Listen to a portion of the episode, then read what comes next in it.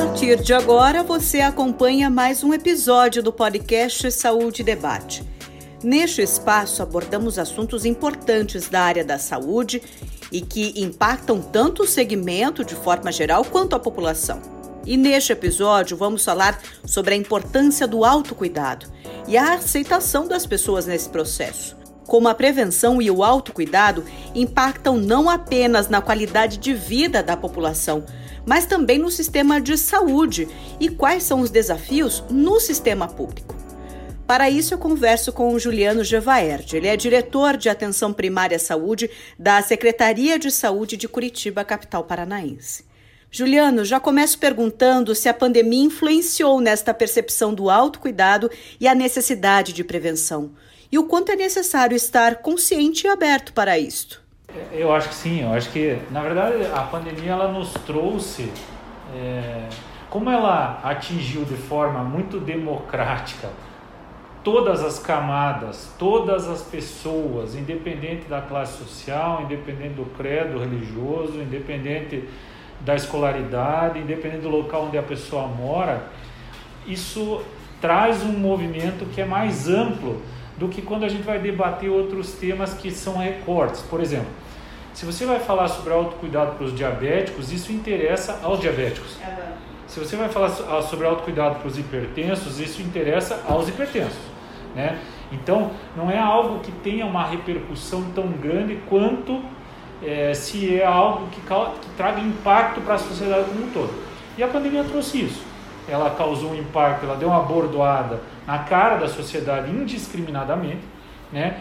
E aí, de repente, isso também nos provoca, né? provoca a, a, a resposta da saúde é, de uma forma um pouco mais abrangente. Né? Então, é, o que, que caracteriza muito isso? Hoje, para qualquer, com qualquer pessoa que você vá conversar, qualquer pessoa que tenha o mínimo de raciocínio, né, porque eu estou desconsiderando aí as questões político-partidárias e ideológicas, a gente está discutindo é, questões técnicas e daquelas que se aplicam a um ser humano é, que pense racionalmente, é, sabe que distanciamento, máscara, álcool gel, ventilação são medidas necessárias para evitar a transmissão do vírus. Ponto. Isso está claro para as pessoas.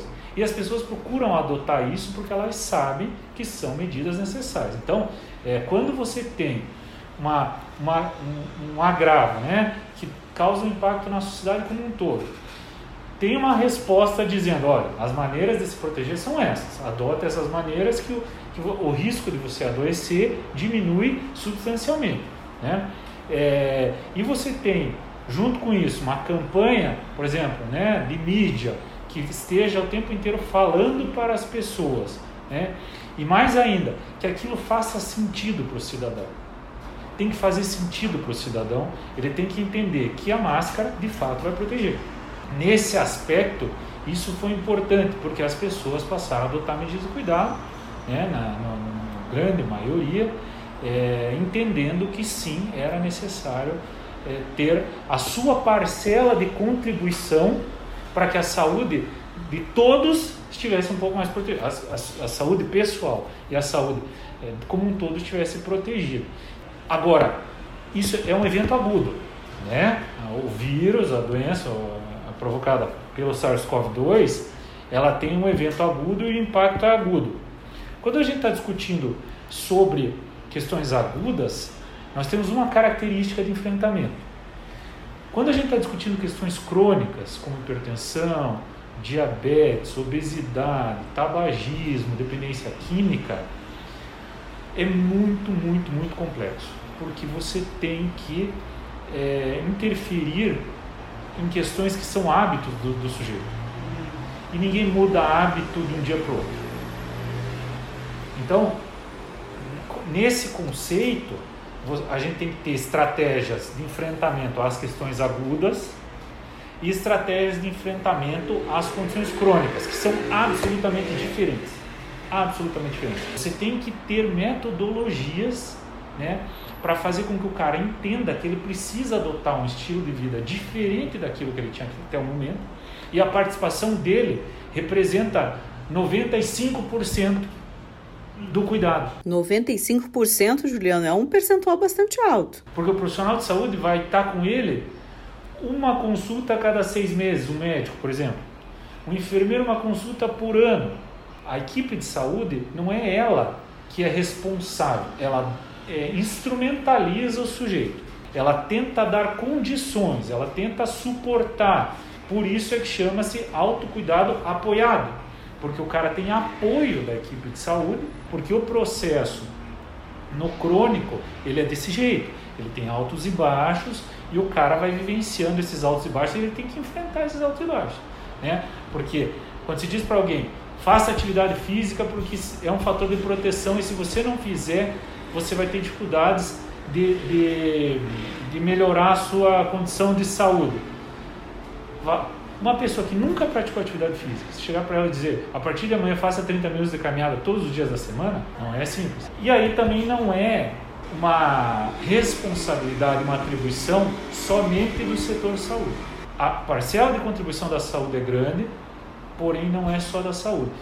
E a gente costuma dizer né, que a política de enfrentamento ao tabagismo no Brasil deu tão certo e a que melhor repercutiu porque ela é absolutamente intersetorial o sujeito é responsável, ele é 95% responsável por essa mudança, em especial na condição crônica. A, a, equipe de saúde não pode ser prepotente ao ponto de achar que ela é responsável pela mudança do cara. Não é. E nem mesmo a pessoa achar que toda a responsabilidade está na equipe de saúde ou até mesmo no medicamento, achar que tomar um remédio tudo vai resolver. É mais fácil depositar a esperança de transformação num comprimido é mais fácil do que é, deixar de tomar refrigerante, é mais fácil do que passar a fazer atividade física três vezes na semana, é mais fácil do que abrir mão do churrasco com carne gordurosa? Estou dando exemplos clássicos assim para, é, mas de fato é, as pessoas tendem a ter uma expectativa de uma, de uma coisa milagrosa, né? de uma coisa mágica que vai. E não é assim. Não é porque a gente. Nós vamos construindo dia a dia, nós vamos fazendo escolhas todos os dias. Né? A todo momento a gente faz escolhas. Desde a hora que a gente acorda, a roupa que a gente vai vestir, se a gente vai tomar banho ou não, se a gente vai tomar café ou não. Então nós vamos fazendo escolhas. E essas escolhas é que determinam como é que vai se dar a nossa condição de saúde também. Claro, falando de uma forma geral, por exemplo, ah, Juliano, mas o câncer de mama tem um fator genético como principal fator de risco. Tudo bem, é um fator que talvez você não consiga é, ter uma intervenção. Né? Assim como ah, o câncer de próstata tem a ver com a longevidade. Ou seja, se o cara fizer 100 anos, 120 anos, a tendência é... Tudo bem. Esses são aqueles fatores de risco que a gente fala que eles são imutáveis.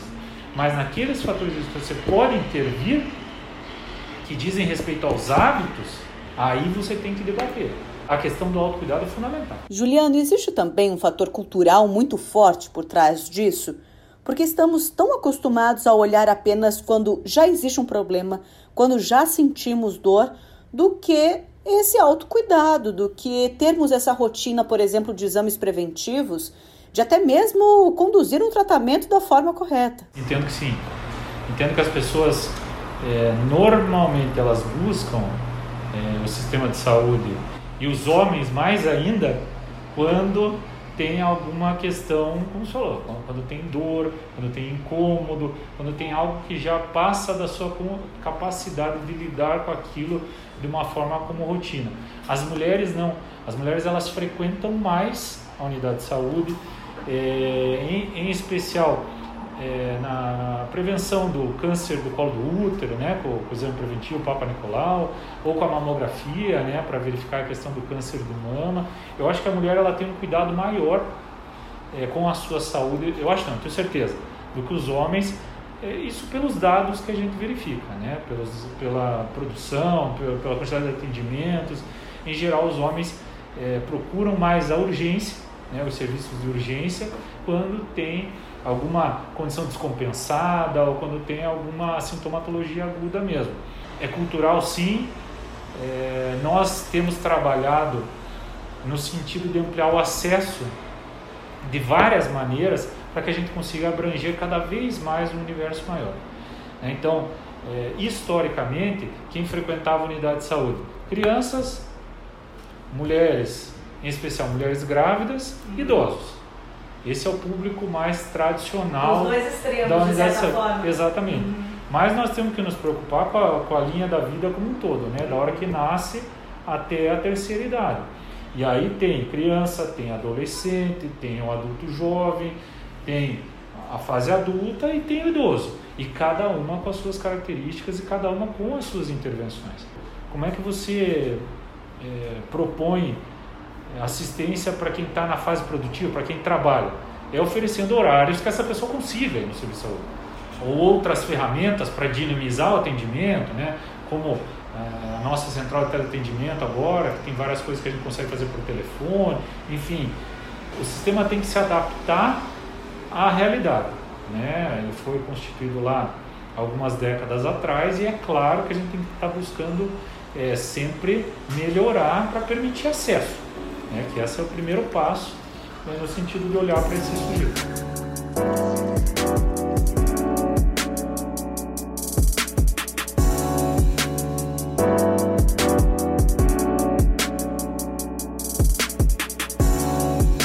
Neste episódio do Saúde Debate, estamos falando sobre a aceitação das pessoas no processo do cuidado.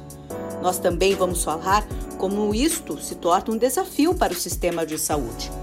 Nosso convidado é Juliano Gevaerde, diretor de Atenção Primária à Saúde da Secretaria de Saúde de Curitiba. Juliano, a longo prazo, qual é o impacto da falta de autocuidado no sistema de saúde? A gente conseguir descobrir é, essa, essa habilidade de você conseguir descobrir essa chave que vai fazer com que a pessoa vire a chave, entenda que esses atos de fato são saudáveis e que outros são nocivos, é, é, o, grande, é o nosso grande desafio.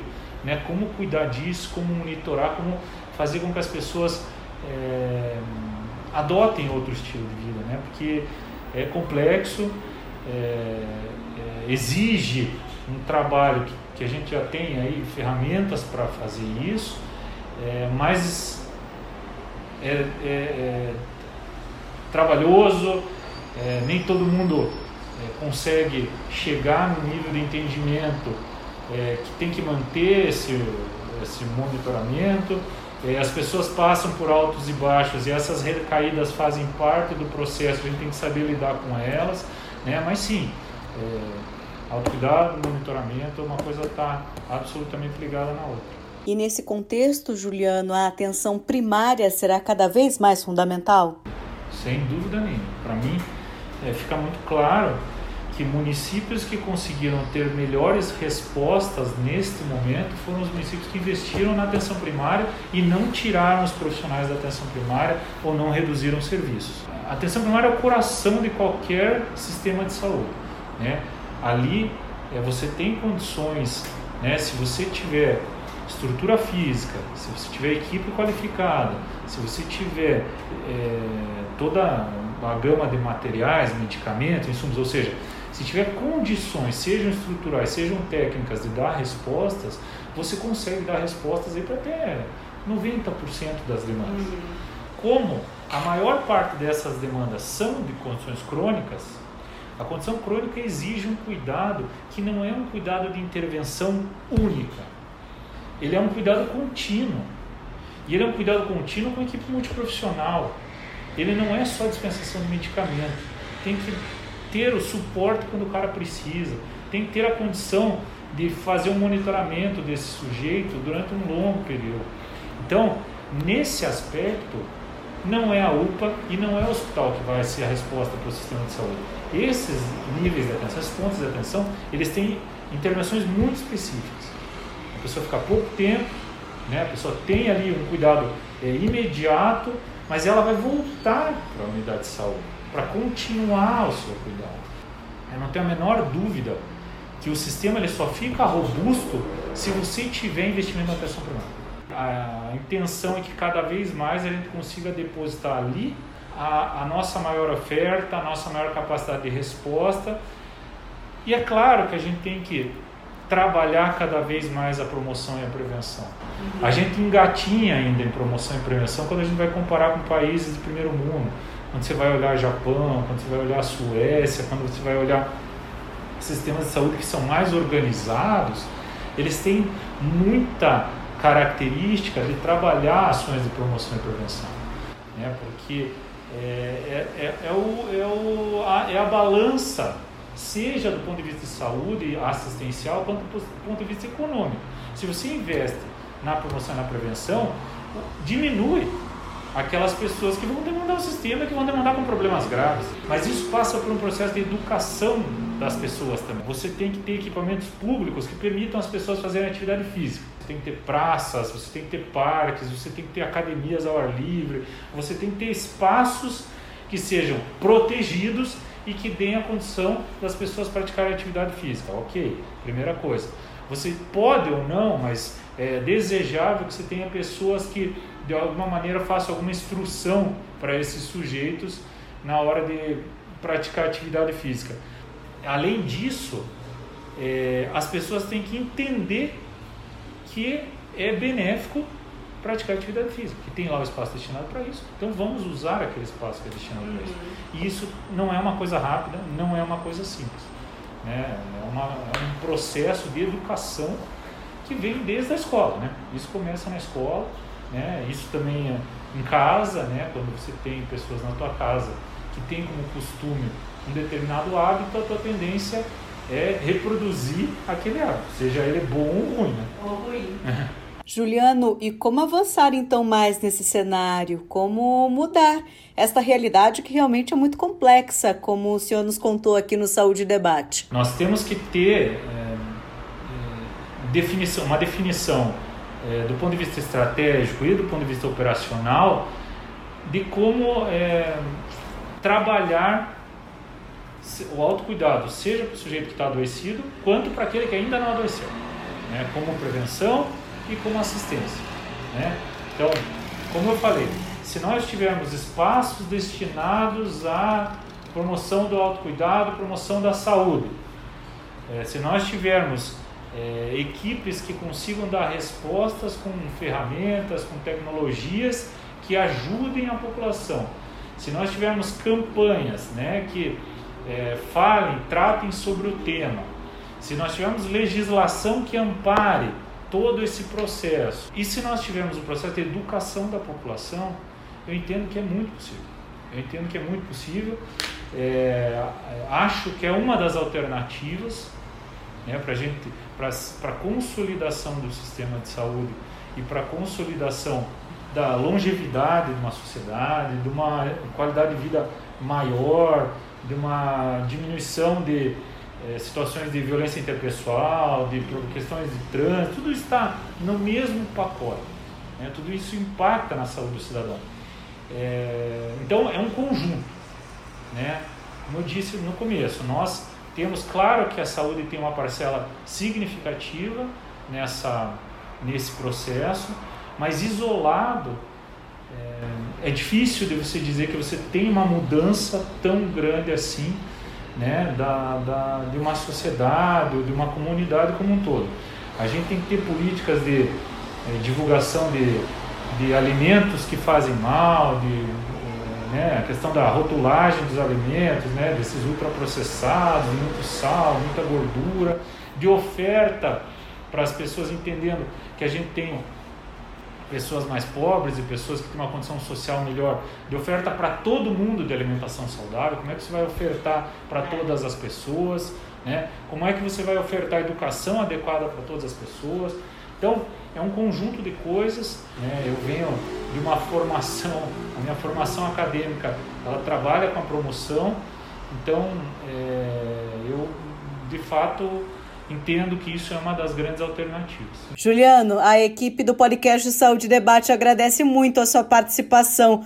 Agradecemos por ter aceitado o nosso convite. Imagina, é um prazer. Eu acho que falar da nossa instituição e falar de, de um tema que aborda é, a saúde das pessoas é muito legal, é muito agradável é, é, conversar sobre isso e esperando que cada vez mais a gente tenha espaços de debate sobre isso né, e não voltados somente para as questões assistenciais, depende, ah, falta leito, ah, tem fila de internação, ah, está precisando mais UPA, ah, não sei o que, que são, é, no nosso entendimento, é, não são a, não é a saída, não é a solução para os problemas do nosso sistema. Mas obrigado pela oportunidade e ainda sempre à disposição.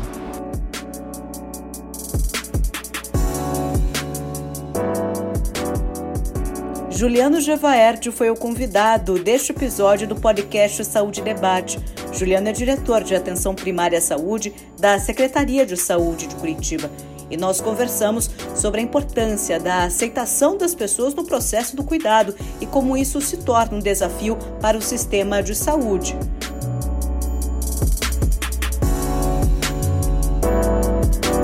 Este foi mais um episódio do podcast Saúde Debate.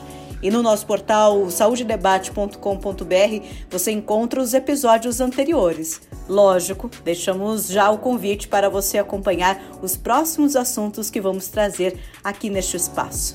Até a próxima!